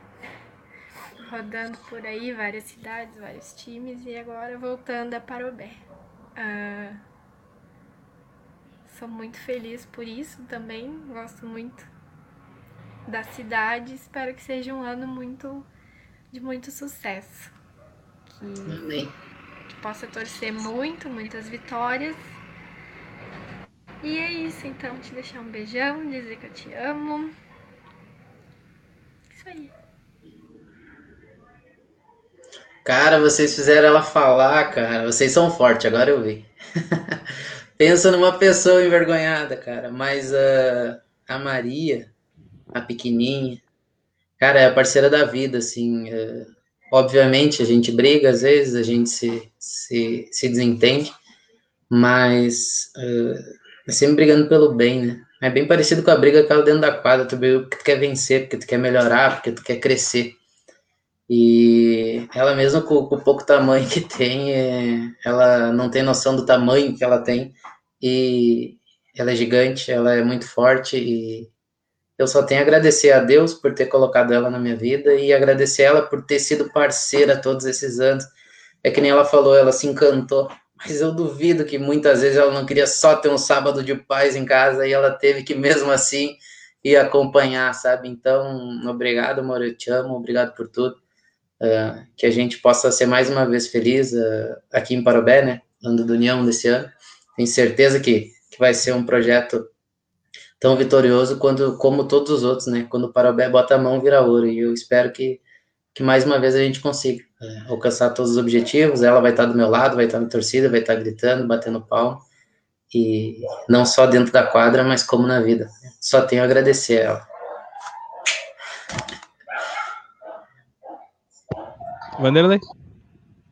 Muito bem, Rafael. O, o homem parece que caiu um cisto novo dele. Né? É uma choradinha, mas não é muito difícil fazer eu chorar, cara. Não, mas então vou pegar, pegar leve contigo agora. Pega leve. Vamos pegar leve. Mas tem outro, tem mais um recado. Eita, louco. Tem mais um recadinho. Agora é um áudio. Depois do. No final, uma palavra para essa pessoa aí. Fala rapaziada, tudo bem? Cara, que prazer estar falando aí com vocês no Cara da Vez. E principalmente falando do cara mesmo, né? Gia Marques. Acho que um, um amigo, um irmão, meu compadre, tenho muito orgulho de dizer isso. Um cara do bem, um atleta espetacular, um dos jogadores mais brilhantes que eu tive o prazer de trabalhar. Um dos, uma pessoa com uma lealdade incrível. Então, se eu for ficar falando todas as virtudes do Jean aí, eu vou ficar falando mais de um minuto. É, o Jean é uma pessoa muito importante na minha vida, nós somos eu iniciei a carreira profissional com o Jean me ajudando muito em 2013, num título lá que a gente teve por Nova Petrópolis, 2014 na Bronze, o Jean foi muito importante. Jogamos juntos 2016 em Parobé. Tivemos aquele ano lindo, espetacular, de 2019, uh, Lagoa Vermelha, né, onde o Jean fez o gol do título e a gente ainda foi o ano que eu tive a minha filha, o Jean foi padrinho, então acho que foi um ano muito bacana, né? Um ano que a gente conseguiu conquistar muita coisa. E, cara, se eu contar a história, tem várias, né? E o Jean, a gente, desde 2014, quando o Jean estava jogando campo, eu ligava para ele todo dia para ele voltar, para nós jogarmos a para nós jogarmos a bronze. É, 2016, que tem uma, uma história engraçada, né? 2016, acho que essa vai ficar boa ele a gente foi jogar em casca e o Jean tava voltando de lesão e Olha eu, aí. Eu gordinho, assim. E eu disse pro Jean, Jean, entra e vai para cima desse cara aí, força o drible. E o cara deu uma juntada no Jean, não é que o gordinho era rápido, cara. Largou o Jean podre e o Jean olhou para mim brabo no banco e eu comecei a disfarçar, olhar pro outro lado para não ver ele brabo. Mas tem milhares de histórias, já sabe disso. Só queria deixar aqui um abraço para ele, dizer que ele sabe que tem aqui um irmão, sabe que pode contar para a hora que for. E desejar aí um, um grande programa para ele, um grande ano, um grande ano para todo o Parobé aí, que vou estar tá torcendo muito por todo o time, principalmente aí pelo, pelo Jean, por esse irmão que a vida me deu, tá? Beijão, gurias, obrigado pelo espaço, obrigado pela oportunidade. E aí, Gia, uma palavra para o seu Adão Ricardo Villanova. Cara, se tem um cara que, nesse mundo da bola aí, que tem história boa, história ruim, história engraçada, história, sei lá, louca, cara, eu e ele. É que nem ele falou, foi lá em 2013 que ele começou né, a carreira num campeonato amador na Joaneta ali. E a gente foi campeão ali. E no outro ano ele já emendou no, na mesma equipe, né, no projeto do União lá em Nova Petrópolis. E desde lá, uh, a evolução desse cara, eu posso falar, eu melhor do que qualquer outro, talvez outros que jogaram, o Sig pegou ele mais vezes, mas enfim, eu tenho certeza que eu sou o cara que, que mais tem uh, autoridade para falar. A evolução do Adão, vocês não têm noção do tamanho que é, vocês não têm noção do, do quão dedicado ele é para ser o melhor. E é por isso que eu acho que ele, naquela naquele tópicozinho ali, Rafa, daí a gente botou ele top 3 e é por isso que eu acho que ele é. E eu tenho certeza que. E ele tem muita sede de, de vencer e de ser melhor. E eu tenho certeza que se hoje a gente bota ele top 3 dentro do Rio Grande do Sul, logo, logo, se ele continuar na mesma batida, na mesma pegada, a gente vai estar tá vendo o Adão na TV, a gente vai estar tá torcendo para coisas grandes do Adão. E é um orgulho, meu, ter um amigo que nem ele. Ele falou de lealdade, né? A gente sempre foi muito leal ao outro e o mais engraçado, e, e talvez para quem tá ouvindo vai achar que é mentira, a gente nunca misturou a amizade e o futebol. Por muitas vezes dentro da quadra, eu e o Adão, a gente ficou brabo um com o outro, por causa de situações de jogo. E, e a gente nunca misturou nossa amizade, eu nunca fui no Adão uh, ajeitar alguma coisa para eu jogar mais, ou ajeitar alguma coisa que me beneficiasse dentro da quadra. Uh, isso aí. E muita gente vinha em mim, né? E dizia, hoje fala, ah, fala, fala com o homem, fala com o homem. Aí eu disse, cara, quem, quem pensa isso se ilude. E, e isso me dá mais respeito ainda do Adão, porque um cara saber separar uh, é difícil. Às vezes é muito difícil. Então, te amo, meu irmão. Raquel, um beijão, um beijão pra Carolzinha. Eu tô com muita saudade de vocês. Ele me ligou no sábado, cara. Me ligou, era de madrugada, já fiz uma chamada de vídeo, atendi, ele era ele. Tô com saudade, logo logo a gente vai estar junto aí. E eu desejo todo sucesso para ele. Mas então com o atleta de casca mesmo. Tu viu? Não é mentira. É, não, ficou marcado, né? Hoje a gente falou do Adão ser top 3. Uh, só fazendo um jabazinho de novo pro outro podcast que eu tenho com ele. A gente entrevistou o Cacau. Cacau todo mundo conhece, né? Kaká é um dos maiores treinadores do mundo hoje, talvez o maior treinador brasileiro hoje do futsal, o Cacau. E a gente, antes de começar o programa, cara, quando a, o Cacau entrou na chamada, ele disse: Não, prazer tá falando com Adão, rei do acesso. Eu disse, cara, o Cacau conhece o Adão, olha aí, meu. Então, o Adão realmente ele tá nesse top de trabalho assim que a gente que a gente falou, né? O Adão é um dos caras que talvez um dos melhores que entenda o futsal hoje no Rio Grande do Sul, talvez seja o Adão. É, e é o que eu falo, né, Rafa? Não, não caiu ele de paraquedas. Só quem convive com ele, troca ideia e conversa e conhece ele, sabe o quanto ele se dedica para estar tá onde está. E eu tenho certeza que é pouco para ele ainda. Ele vai buscar. Em 2014 ele falou: Gê, eu tenho um projeto de cinco anos, está treinando e está jogando na Série Ouro. Ele chegou na Série Ouro em 2017, com três anos. Claro, não ficou no projeto do Uruguaianense em 2018, mas mesmo assim, bateu os cinco anos certinho, né? Em 2020 ele estava lá treinando o Lagoa uh, na Série Ouro. Então ele merece, merece tudo que acontece na vida dele. Um abraço, Podão. Tem mais um recadinho. Uh. Vou, dar, vou, dar, uma acelerada. Agora deve vir sacanagem. Depois tu me lança uma palavra para esse cara, hein? E aí, Vanderlei, Rafa, tudo bom? Uh... Então, cara, então, conseguiram levar esse homem aí, o Jeanzinho. Isso é um monstro, né, meu? É... Além de, de, de amigo, né, que a gente é, a gente pôde atuar muito tempo junto, em muitas equipes juntos. E eu sempre falei para ele que eu, que eu sou um cara. Uh, eu nunca fui um cara bom, sempre fui um cara de sorte. Que uh, todas as conquistas que eu tive, sempre junto comigo estiveram craques, né? Então, muitos dos meus títulos foram graças a esses craques, e especialmente em 2014 a gente foi campeão lá na Petrópolis, lá hoje estava um momento muito bom, jogava jogando muito. E, e, eu lembro que ele fez um gol no final do jogo lá em Camargo lá, ele vai lembrar desse gol. Faltando segundinhos para acabar, a gente estava perdendo o jogo e acho que estava bem dizer fora. E ele acertou um pombo sem as no meio da quadra, numa lateral. Uh, então, cara, imagina, né? Um, a gente ter a chance, a oportunidade de estar tá atuando tantas vezes em tantas equipes diferentes com ele. Foi, foi muito bom, uh, parceiro para tudo, né? Inclusive para aquele pós-jogo. Baralho também, até 4, 5 horas da manhã em Fortaleza dos Valos jogando poker nas, na, nas terças, acho que era, ou nas quintas, né, Gia? Uh, enfim, cara, mandar um abração para ele e dizer que, que eu sou muito fã dele, uh, ele sabe disso, e torço muito por ele e que esse ano a gente possa juntos uh, comemorar, quem sabe, mais um, um acesso juntos aí, tá? Um forte abraço para vocês todos aí, cara. Até logo, valeu. E aí, uma palavra então pro Capita? Ah, isso aí o cara não tem uma palavra, né? Tu tem um livro para falar dele, cara. O Sig é uma pessoa extraordinária, assim. Eu já falei e a minha palavra pro Sig é gratidão, cara. Se hoje eu sou mais do que um drible e um chute dentro da quadra, 80% é esse cara aí que, que me ensinou o resto tudo ali. O pouquinho que eu sei, pode ter. E se é pouco, foi ele que ensinou pouco também, esse vagabundo. Obrigado, Sigo, obrigado pelas palavras, cara. Sabe o carinho, né, que, que eu tenho por ti, admiração, já te falei, né? Para mim, o melhor jogador que eu vi jogar, porque poucas vezes eu vi ele ser nota 10, mas raramente eu vi ele baixar do 8,5. Então, para mim, é... foi o cara que eu tive o prazer mais regular e, e com certeza. Não tenho dúvida que foi o jogador, o melhor jogador por tudo isso que eu falei ali, na, na questão de ser muito regular e fora fazer tudo que ele faz, marca, faz gol. Ou vai dizer, vamos conversar assim do Sig rapidinho. O Sig é pequeno. Ah, por que, que ele é back? Ele é pequeno, ele é fraco.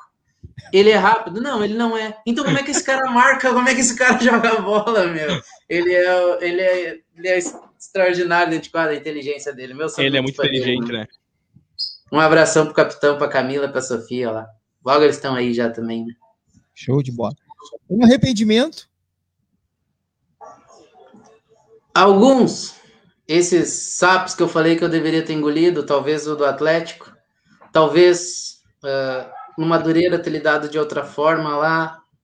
Dentro do futsal não tem arrependimento, gratidão pelo futsal, assim. No campo, algum, algumas decisões erradas, eu acho. Algumas. Tomei, tive umas decisões erradas ali, podia ter sido diferente. Futuro. Oi? Futuro. Futuro, cara. Futuro é hoje. Eu vivo cada dia como se fosse o último. Eu acho que não, não, não fico pensando muito no amanhã. Obviamente que a gente se prepara, a gente pensa, né? A gente planeja um pouco, mas pode ter certeza, o meu futuro é hoje. Eu vivo o meu dia hoje como se fosse o último. Eu aproveito da melhor forma. Para finalizar, aquela tradicional pergunta: e se não fosse o futsal ou o futebol? Ah, o sonho veio muito, muito cedo e, e ele se realizou muito cedo também. Com 17 anos eu, eu, eu virei jogador, né, cara? Eu não sei, Vanderlei, eu não sei para que, que rumo a vida me levaria, não, não faço ideia, não tenho, não Sim. tenho como saber. O que, que o Maninho respondeu nessa? Eu nem me lembro, Rafa. Cara, o Maninho. Eu não me Ia fazer arco e flecha. arco e flecha. Ia fazer cesto de vime, ia fazer o quê? não, cara, é que não tem. É que a gente, a gente fala. Uh a gente fala, o Vanderlei sempre faz essa pergunta, eu acho muito legal, porque tem umas respostas muito boas, assim. A do linguiça, por exemplo. A do linguiça é muito boa. O linguiça disse que o futsal serviu até para casar. Se não fosse futsal, não. ele ia estar até hoje encalhado, né? O Nandinho, o Nandinho disse que se não fosse futsal, ele ia ser pedreiro. Então, cara, tem algumas respostas muito boas, assim. Uh, Vanderlei Ratzenberger, fechamos então? Fechado. Agradecer a presença de Jean Marcos conversando com a gente. Cara, foi um prazerzaço falar contigo. Foi um baita de um episódio em tamanho e em conversa também, porque foi muito legal. É sempre muito legal conversar contigo. Eu adoro conversar contigo. E agradecer a tua noiva também, a Maria, que mandou, mandou o vídeo para mim ali também, que pelo que tu disse, ela não fala muito, né? Conseguimos fazer ela falar, então agradecer ela e te agradecer, cara. Brigadão pela participação aqui no Cara da Vez. A gente já tava para conversar contigo há um tempo já e agora que tu tá voltando para Parobé, a gente conseguiu esse contato. Brigadão, cara. É um prazer sempre falar contigo. Cara, eu que agradeço vocês dois pelo carinho de sempre. Vocês sempre me trataram bem quando eu tava bem fazendo gol e me trataram da mesma forma no meu pior momento aqui, que foi foram um tempo afastado por causa de lesão. Então, obrigado pelo carinho. Obrigado pelo convite. É sempre um prazer também estar perto de vocês e eu desejo que nós três e mais essa cidade inteira possa, no final dessa temporada, estar comemorando mais uma vez em cima do caminhão de bombeiro. É boa. Não, o Chapelão chamando de anão, cara. Sou tri alto. tá, aí.